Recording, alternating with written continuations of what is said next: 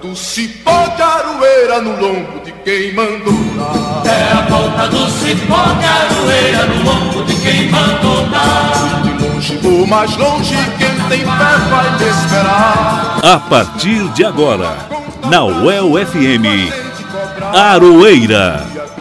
O dia a dia da luta sindical. E os donos senhor de tudo sentado mandando dar. E a gente fazendo conta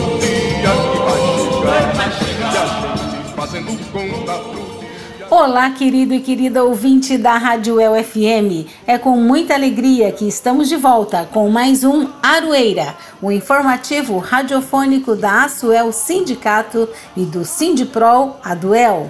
Em tempos de pandemia, eu, Elza Caldeira, o jornalista Guilherme Bernardi do Sindiprol Aduel e o nosso querido editor, o Pedro Carvalho, estamos aqui em casa fazendo o programa, mas queremos muito a sua participação no programa Aroeira manda mensagem pra gente no WhatsApp 991851976 ou também pelo e-mail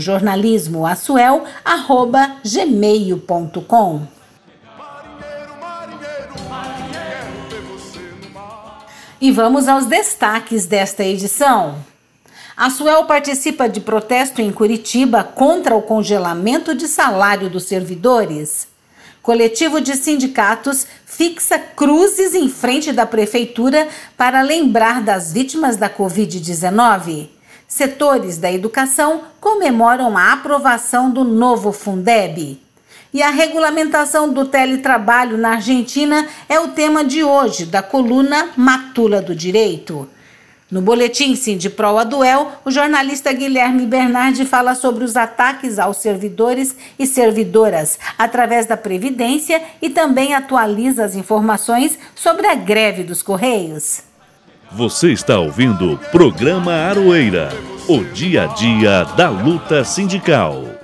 E esta semana foi bem movimentada no meio sindical. Por isso, vamos às notícias. O Fórum de Entidades Sindicais, o FES, que representa os servidores e servidoras públicas do Estado do Paraná, realizou na última quarta-feira uma manifestação em frente ao Palácio Iguaçu contra a intenção do governo Ratinho Júnior de impedir o reajuste pela inflação dos salários do funcionalismo, assim como congelar promoções e progressões de carreira.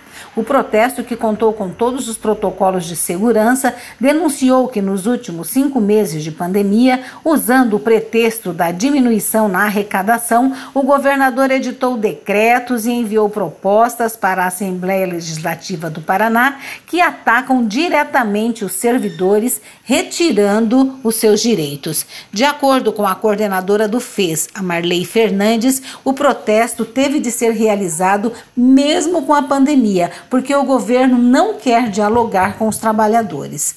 O Fórum das Entidades Sindicais realizou uma mobilização protocolada devido à intransigência do governo em não receber o Fórum dos Servidores, não dialogar e continuar atacando em tempos de pandemia os direitos dos servidores e servidoras, né? Nós não aceitamos essa proposição é, de congelamento de salário e tão pouco de congelamento das promoções e progressões. O FES já fez, é, realizou várias iniciativas para debater com o governo, o governo não atende, então é necessário que a gente coloque em risco né, as pessoas, mesmo fazendo uma mobilização protocolada com todos os, os equipamentos, com toda a segurança, né?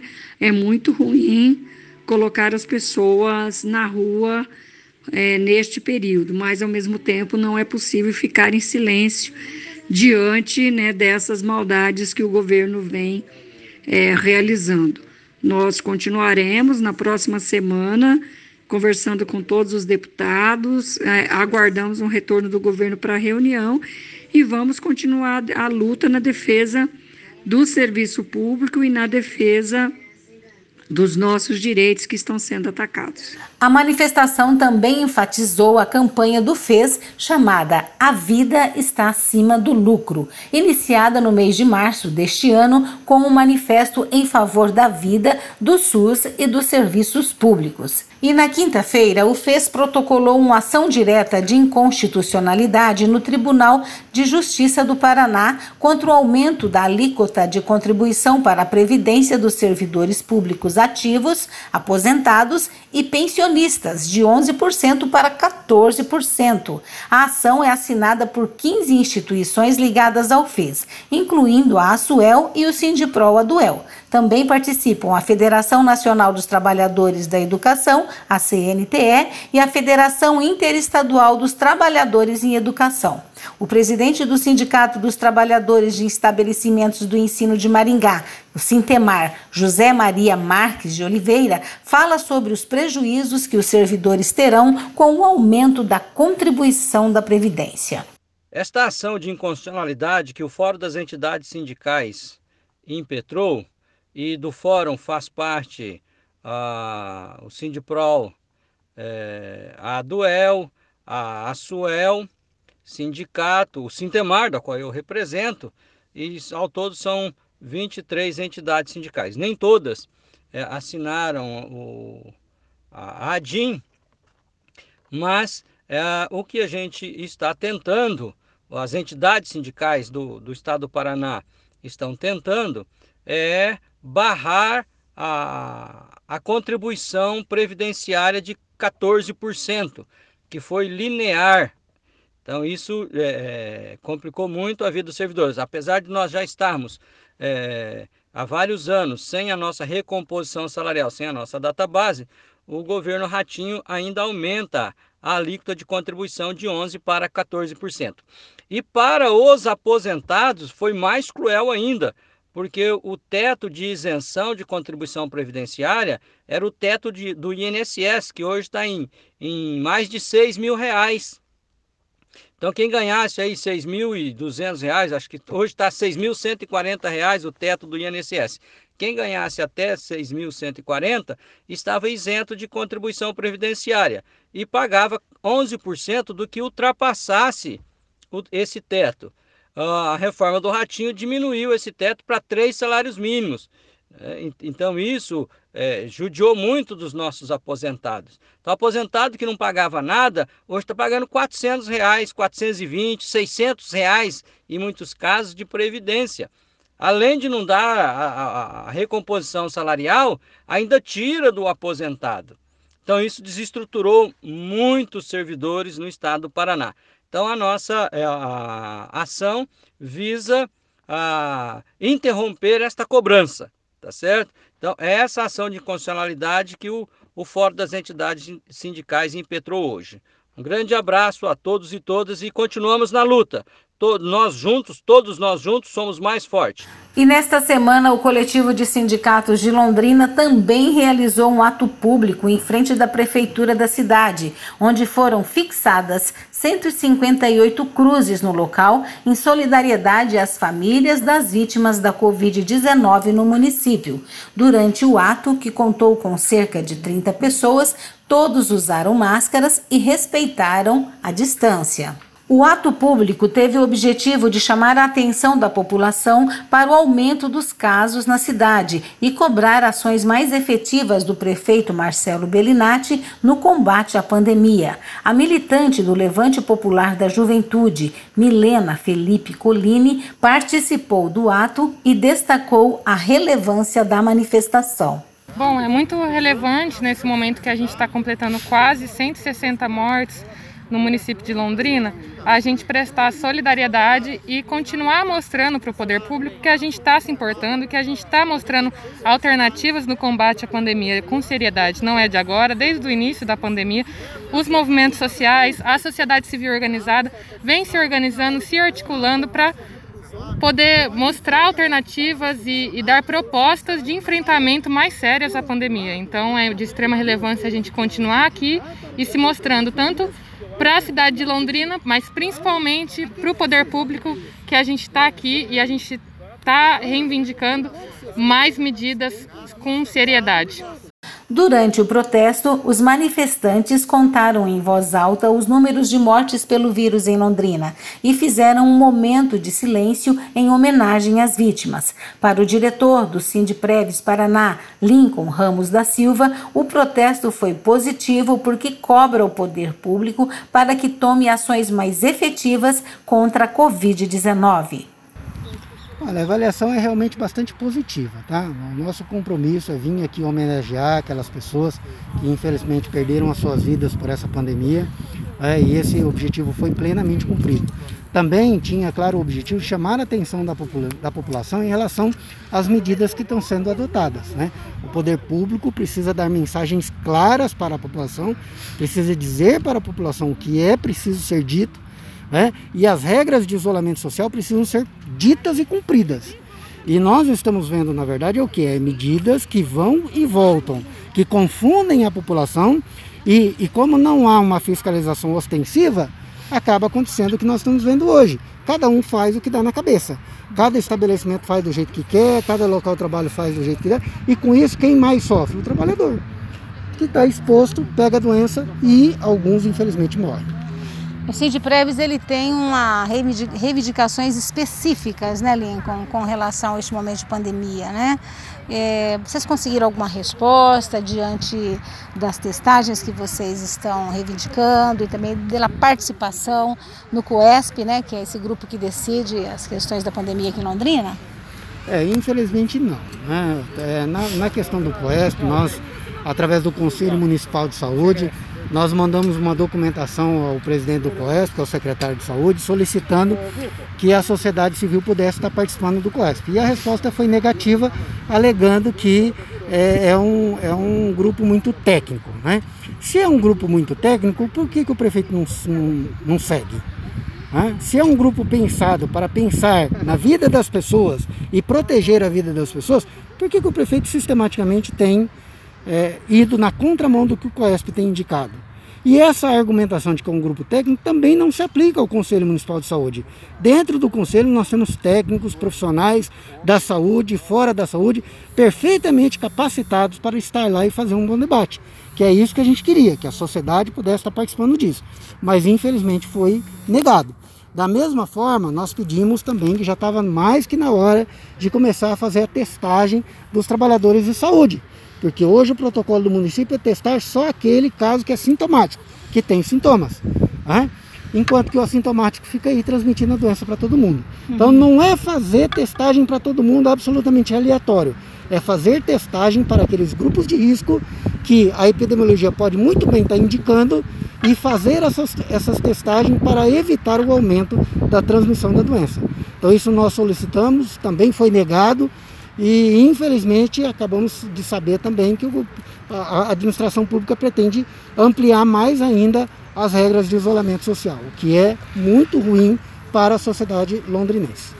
E a partir de agora, o coletivo de sindicatos pretende continuar se mobilizando então, Lincoln?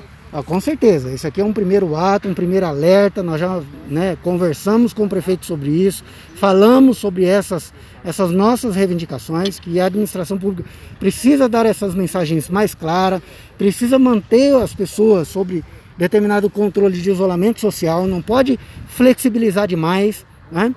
mas a gente não tem visto a administração é tomar atitudes nesse sentido. Então vamos continuar nos organizando e chamando a sociedade para esse debate. Já o diretor do Sindicato dos Bancários, Laurito Porto Lira, disse que 15 agências em Londrina já tiveram que fechar as portas temporariamente por causa da Covid-19, sendo que 30 funcionários já testaram positivo para o coronavírus e mais de 400 pessoas tiveram de ser afastados do trabalho. Ele considera um absurdo o prefeito continuar defendendo o afrouxamento do isolamento social conforme as exigências da Associação Comercial de Londrina, a ACIO. A gente vê que está afrouxando, o poder público está afrouxando cada vez mais e a gente vê os casos aumentando, mortes aumentando e nada é feito nesse sentido. E como o Lincoln colocou, está pressionando o pessoal da saúde, que está tendo que trabalhar, às vezes até assintomático, Então ele está lá para cuidar de alguém, ele pode estar tá transmitindo para essa pessoa. E não sabe se tem ou não. E não sabe se tem ou não. A gente vê a situação dos bancos, também outro trabalho essencial que está esquecido pela sociedade. Né? A sociedade cobra muito do bancário estar tá lá porque é obrigação dele, mas até agora ninguém parabenizou, principalmente o pessoal da Caixa no trabalho emergencial e do FGTS. Né? O pessoal está lá trabalhando sobrecarregado, também não sabe se está contaminado ou não está, porque não há testes para todo mundo. Infelizmente o liminar foi derrubado, que a gente tinha para todos os bancos testarem.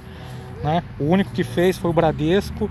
Né? E a gente viu o que aconteceu quando a testagem começou a ser feita. Agências do Bradesco foram fechadas na cidade. Né? E o problema da disseminação. Porque sem cuidado, a pandemia continua, esse, o debate sobre abrir ou fechar, a economia ou vidas vai continuar e a gente quer que as vidas sejam uhum. colocadas em primeiro lugar, porque afinal de contas quem trabalha tem que estar vivo, uhum. quem consome tem que estar vivo, uhum. né? e quem trabalha principalmente tem que continuar vivo porque tem que cuidar da sua família. Música e resistência quando as relações de trabalho se transformam em canções. Em tempos tão duros, é bom ouvir canções que nos dão esperança, que mostram que as feridas abertas pelo sofrimento um dia poderão ser fechadas. É por isso que vamos ouvir agora um lindo samba com Paulinho da Viola que se chama Recomeçar.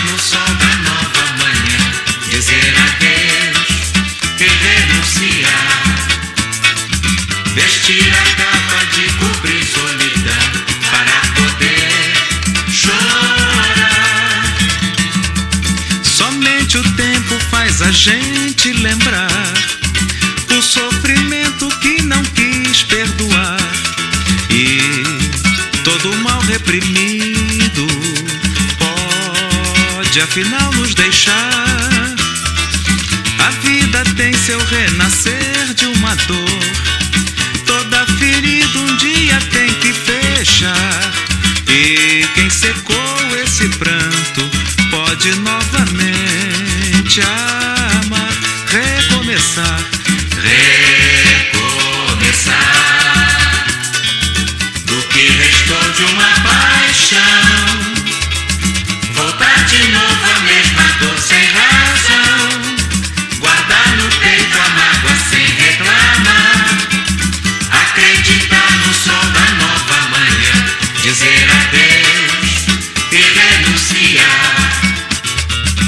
Vestir a capa de cobrir solidão para poder chorar.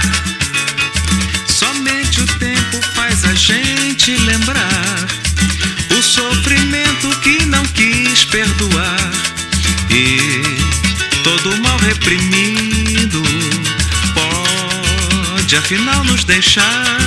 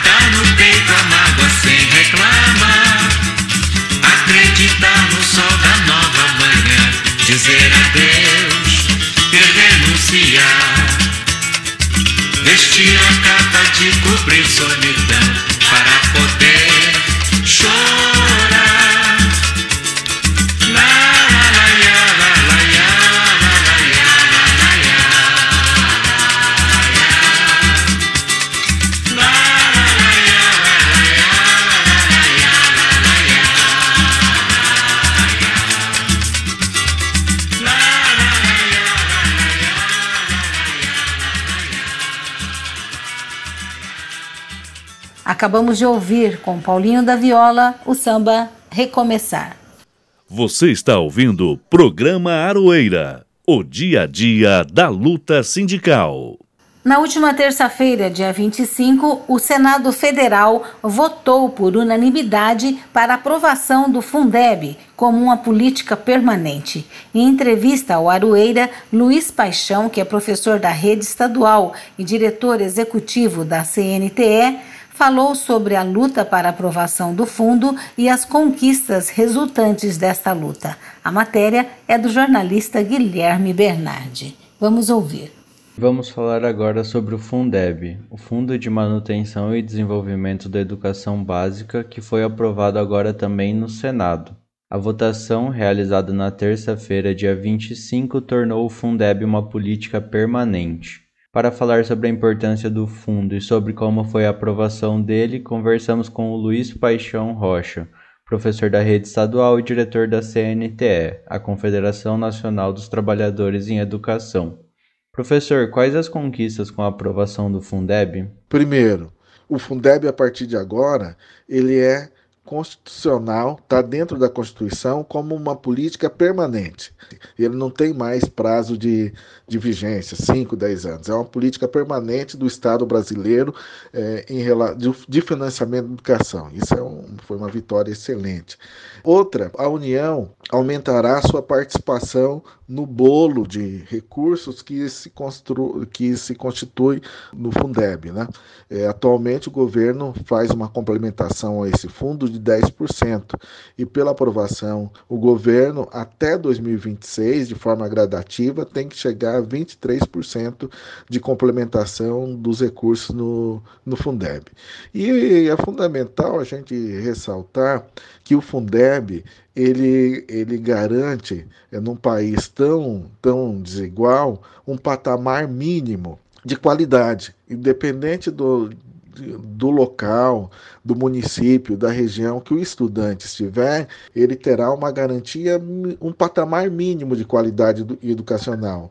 E por fim, é, quero aqui é, reafirmar e também fazer aí um, um agradecimento a todas as pessoas que se envolveram na campanha pela aprovação do novo Fundeb. Isso é uma conquista da sociedade brasileira, do Estado brasileiro, não é de governo A, B ou C, mas sim do Estado, pensando na educação como uma política é, fundamental para o desenvolvimento de um povo, enfim. E como foi a luta para a aprovação do fundo, ainda mais em um momento de ataque constante aos serviços públicos e ao funcionalismo público? O debate não foi fácil, houve muitas pressões de setores para alterar o caráter público desses recursos, mas foi se construindo um consenso é, muito grande é, através da deputada Dorinha, que foi relatora do projeto, por várias vezes esteve reunida com a CNTE e as outras entidades. Acontece que nas vésperas, praticamente nas vésperas da votação na Câmara de Deputados, após um grande consenso é, nacional das entidades, enfim, em relação da proposta do novo Fundeb, nós tivemos um, uma intervenção do governo que na véspera apresentou uma proposição nova para o Fundeb e uma proposta de emenda constitucional totalmente divergente ao que se tinha construído até então. Obrigado, professor Luiz Paixão, por falar com o Aroeira. Fundeb já foi tema aqui no programa, na edição do dia 25 de julho, após a aprovação do texto na Câmara dos Deputados. Naquela edição, nós conversamos com Márcio Ribeiro, presidente da APP Londrina. Você pode ouvir a edição no site da Rádio El ou nos principais agregadores de podcast. E chegou a hora da coluna Matula do Direito com o professor Reginaldo Melhado, que hoje vai falar sobre a experiência da Argentina que regulamentou o teletrabalho.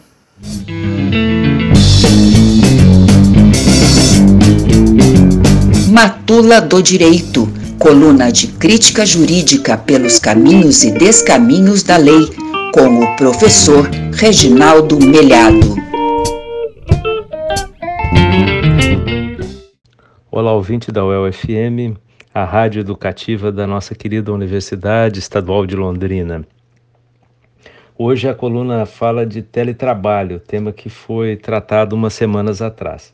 Por que a gente volta ao assunto?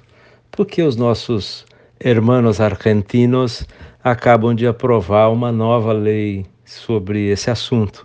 E a comparação entre como a Argentina regulamentou a matéria e como o Brasil fez isso no bojo da chamada reforma trabalhista é uma experiência muito interessante. Eu vou mostrar para você alguns pontos dessa comparação.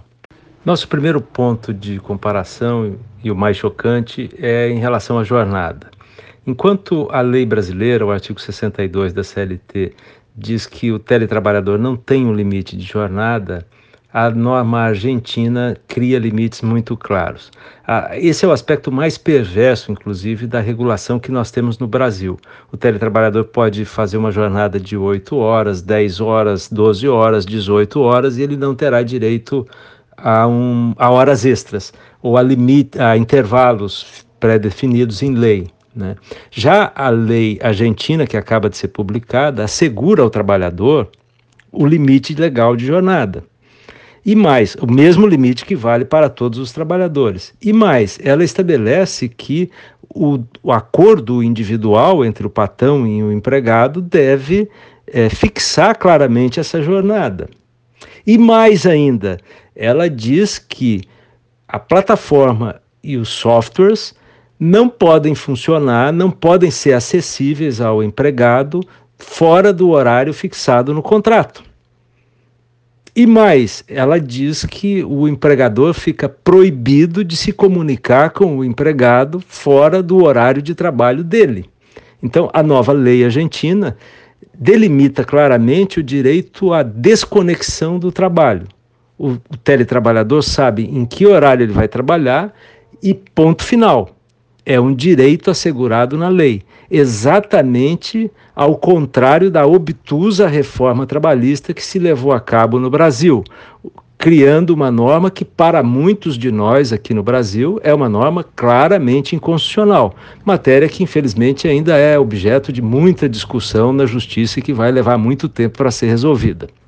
Uma outra coisa bacana que a lei é, regulamenta em relação ao horário é estabelecer que o teletrabalhador tem direito a uma jornada especial ou horários especiais e pausas especiais no teletrabalho quando ele é ou ela é responsável por crianças menores de 13 anos.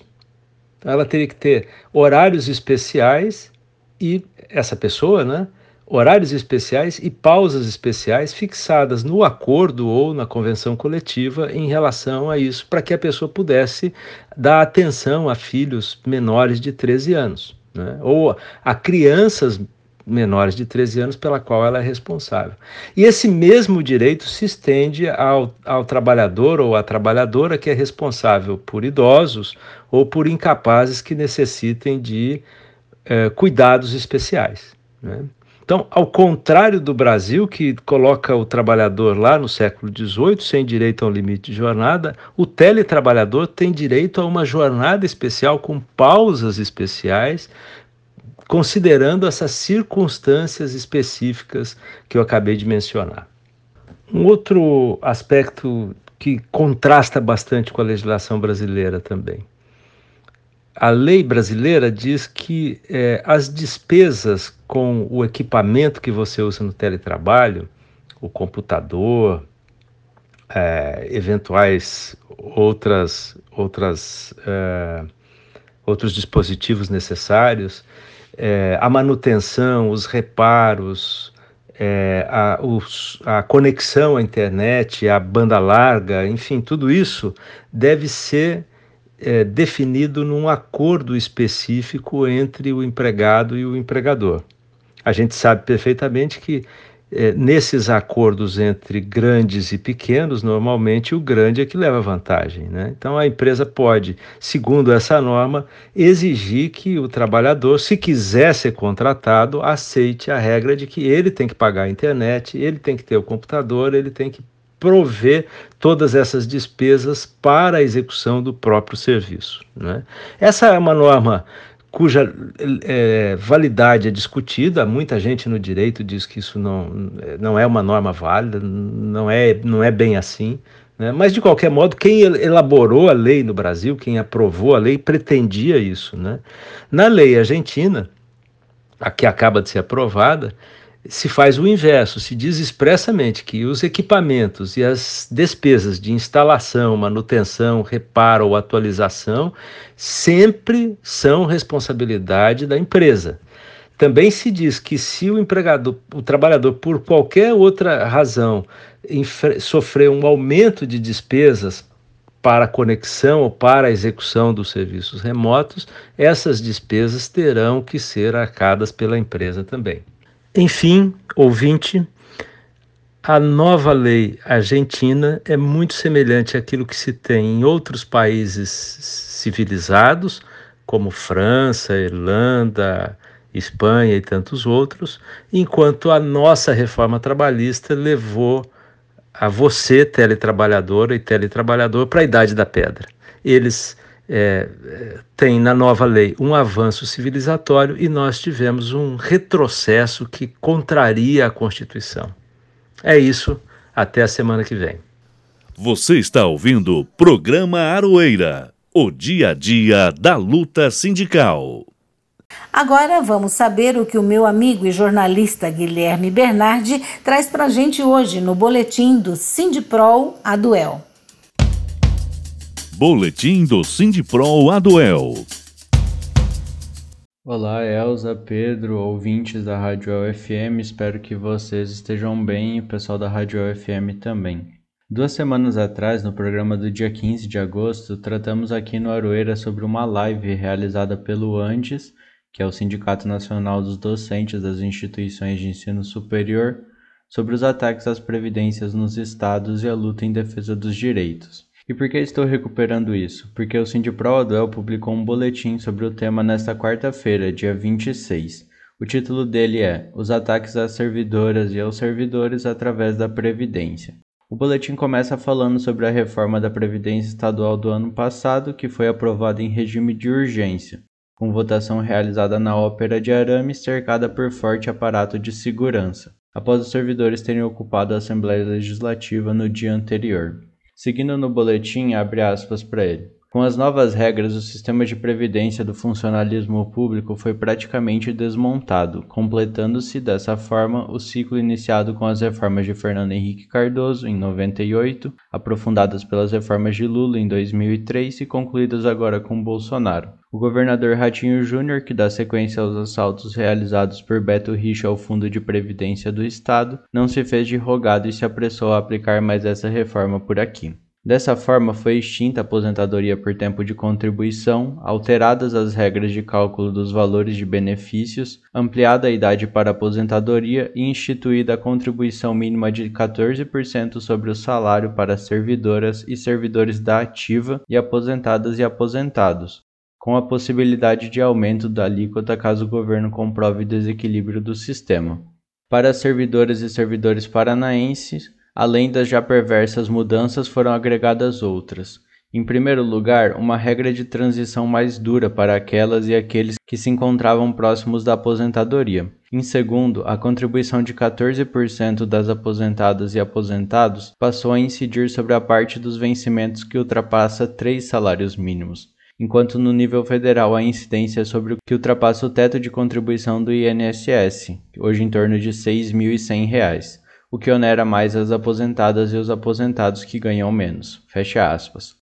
O texto segue falando sobre a divisão entre servidoras e servidores de acordo com a entrada no serviço público, e até os mais jovens e as mais jovens que não veem sequer a possibilidade de se aposentar no horizonte. Abre aspas de novo. A isso soma-se a falta de transparência com que o governo gerencia a Paraná Previdência, ao fato de a maioria das conselheiras e dos conselheiros ser indicada pelo próprio governo, além da falta de aportes previstos em lei e do uso dos recursos existentes no fundo.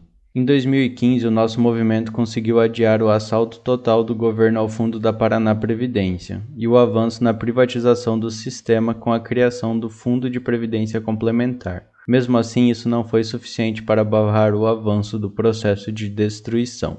Não à privatização e financiarização da previdência das servidoras e dos servidores, não à destruição da previdência social. Fecha aspas. Sobre as ações jurídicas em andamento, o texto diz que a assessoria jurídica do Sindipro Aduel está construindo, em conjunto com advogadas e advogados dos coletivos e sindicatos do Fórum das Entidades Sindicais do Paraná, o FES, e do Andes, Sindicato Nacional, as medidas judiciais cabíveis a serem ajuizadas em nome da nossa base, com vistas a questionar, sobretudo, a constitucionalidade dos valores que estão sendo cobrados das aposentadas e dos aposentados. A assessoria jurídica compreende que as ações coletivas, além de ampliar a força delas, têm o objetivo de conferir mais segurança às docentes e aos docentes. Em caso de vitória, todas e todos poderão receber os valores descontados indevidamente pelo Estado. Em caso de derrota, as docentes e os docentes estarão resguardados das possíveis despesas das taxas judiciárias, honorários e sucumbências, geradas nos casos de ações individuais. A assessoria jurídica também alerta que, mesmo no âmbito dos juizados especiais, existe o risco de condenação ao pagamento de despesas processuais em alguns casos. O texto completo e links para entender os ataques estão nas redes sociais e no site do Sindipro Aduel. O site é o sindiproaduel.org.br. Antes de me despedir, uma breve atualização sobre a greve das funcionárias e dos funcionários dos Correios. Como o Supremo Tribunal Federal votou por alterar a validade do acordo coletivo de trabalho de dois anos e, portanto, válido até 2021 para apenas um ano e, portanto, acabando nesse ano de 2020, as funcionárias e os funcionários dos Correios decidiram manter a greve. Nessa semana que passou, foram realizadas manifestações ao redor do Brasil e também duas reuniões de conciliação chamadas pelo Tribunal Superior do Trabalho. As atualizações estão na página da Federação Nacional dos Trabalhadores de Empresas em Correios, Telégrafos e Similares, a Fentect, no Facebook, que é o facebook.com/fentect, F E N T E C T. Você ouvinte também pode ouvir o programa da semana passada, no qual falamos sobre a greve com o Christian Pires, que é diretor do Sindicato dos Trabalhadores em Empresas de Comunicações Postais, Telegráficas e Similares do Paraná, o Sinticom. Fica aqui nosso apoio e solidariedade às trabalhadoras e aos trabalhadores dos Correios, assim como a todas e todos que lutam por seus direitos nesse Brasil e nesse mundo.